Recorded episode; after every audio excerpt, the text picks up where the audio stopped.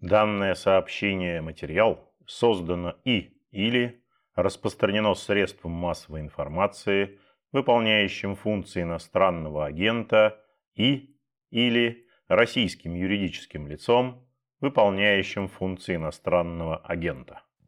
TV program, my life was saved. I make a fresh start. Thank you. One and a half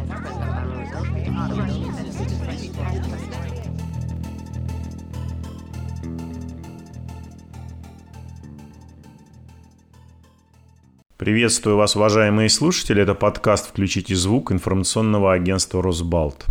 Ведущий Петр Годлевский, а мой собеседник – руководитель Центра исследований модернизации Европейского университета в Санкт-Петербурге Дмитрий Травин. Приветствую вас, Дмитрий Яковлевич. Здравствуйте, Петр. Сегодня достаточно печальные новости все обсуждают, хотя они приходят к нам постоянно на протяжении последнего полугода. Но вот вчера поздно вечером в Москве скончался после продолжительной болезни Михаил Сергеевич Горбачев. Уверен, что подавляющему большинству наших слушателей аудитория Росбалта прекрасно известно, что это за человек. И сегодня практически э, во всех откликах я натыкаюсь на такую фразу, что закончилась эпоха Горбачева. Вот на ваш взгляд, это действительно произошло вчера поздно ночью или она закончилась раньше, может быть, 23 февраля, 24 февраля 22 года, или еще раньше, в 2003 году или в 96 Как бы вы оценили эпоху Михаила Сергеевича? Я полагаю, что Вчера скончался выдающийся политический деятель, политический деятель, который очень много изменил в жизни нашей страны. И хотя он э, не всегда понимал, что делает и в какую сторону меняет э, нашу страну, в конечном счете это бесспорно были позитивные перемены. Но сказать, что вчера закончилась эпоха Горбачева, я не могу. Эпоха Горбачева все-таки закончилась э, в августе 1991 года, когда произошел путь, когда фактически распался Советский Союз, несмотря на то, что он еще несколько месяцев после этого просуществовал. И э, после перестройки началась уже новая эпоха, эпоха совершенно других преобразований. Э, я полагаю, что э, Горбачев открыл для нашей страны возможность очень серьезных перемен. Но те перемены, которые он осуществлял, это была попытка совершенствования социализма, эти перемены довольно быстро показали эм, свою нереалистичность. И на смену Горбачева уже пришли Ельцин, Гайдар, те люди, которые осуществили перемены другого а, типа. Ну а то, что происходит сейчас, это, конечно, перемены деструктивные, это контрреформы, это стремление э, сделать нашу страну снова нединамичной, консервативной, несчастной и убогой. Эти преобразования сегодня, к сожалению, идут успешно, если смотреть с позиции тех деятелей, которые их осуществляют. Но это уже другая история, бесспорно не история Горбачева. Последние 30 лет э, Михаил Сергеевич был пенсионером, писал книги, выступал пал, но это уже была своеобразная жизнь после политической жизни. Дмитрий Яковлевич, а вот э, согласны ли вы с таким тезисом, который я тоже сегодня э, прочел у кого-то из публицистов, что он до 91 года мог воспользоваться своей властью и, скажем так, сменить курс, погрузить страну в какой-то новый застой в том виде, в котором мы его знаем по 70-м, началу 80-х годов? Э, ну, во-первых, надо сказать, что Горбачев мог бы и не выводить нашу страну из застоя. Э, я думаю, что э, если бы Горбачев не начал перемены, то сегодня по всей стране в газете «Правда» были бы некрологи о том, что скончался генеральный секретарь ЦК КПСС, верный ленинец, верный продолжатель дела большевиков Михаил Сергеевич Горбачев и так далее, и так далее. Э, перемены, которые произошли в нашей стране, не были жестко предопределены. Э, я, конечно, не хочу сказать, что э, я знаю, как развивались бы события, если бы Горбачев не начал перестройку. Я не хочу сказать, что все так и осталось бы неизменным на протяжении этих 37 лет. Нет, могли случиться другие неожиданные повороты. Но не исключен был и такой вариант, что Горбачев просто тихо правил бы застойной деградирующей страной вплоть до 2022 года. Все могло быть вот именно так.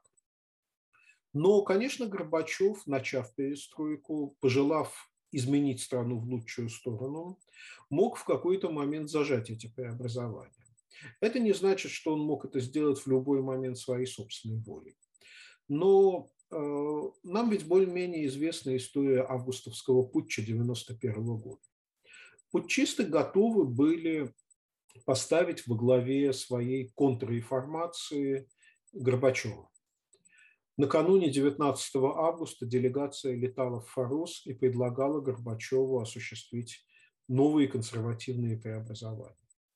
Только после того, как эти переговоры не увенчались успехом, почему и как они не увенчались, это более сложный вопрос, на него однозначно трудно ответить. У нас есть разные источники информации и разные э, выводы относительно того, что произошло в Фаросе 18 августа.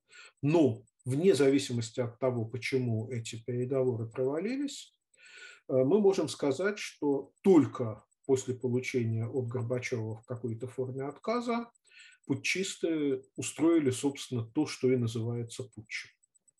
Если бы Горбачев тогда согласился на их предложение, то, наверное, Э, консервативный поворот в нашей стране произошел бы уже тогда, и э, путчисты не проиграли бы в столкновении с Ельцином. Так что да, у Горбачева были самые разные варианты не стать перестройщиком, не стать выдающимся политическим лидером.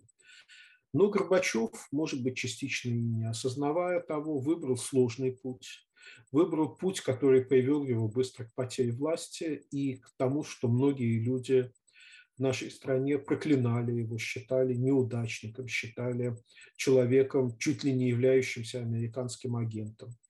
Все эти глупости до сих пор повторяются. Горбачев э, выбрал вот такой вот сложный путь для себя. Но э, если в нашей стране все-таки произошли позитивные перемены, даже и сейчас, можно сказать, до конца не ликвидированы. Сейчас наша страна все-таки это не Советский Союз Брежневской эпохи. Вот если такие позитивные перемены произошли, то в значительной степени благодаря решимости Горбачева. А когда вы думаете, историки смогут оценить по достоинству все его заслуги и, может быть, разобрать те ошибки, которые он совершил неизбежно? Сколько еще должно пройти лет, на ваш взгляд? Ну, видите ли, вот на вопрос в такой постановке невозможно ответить. А, историков много, историки разные. И даже несмотря на попытки введения единомыслия в России, сегодня оно все-таки не введено. Есть разные, есть много книг о эпохе перестройки разные книги. Я сам немало об этом писал, оценивал и достижения, и ошибки Горбачева.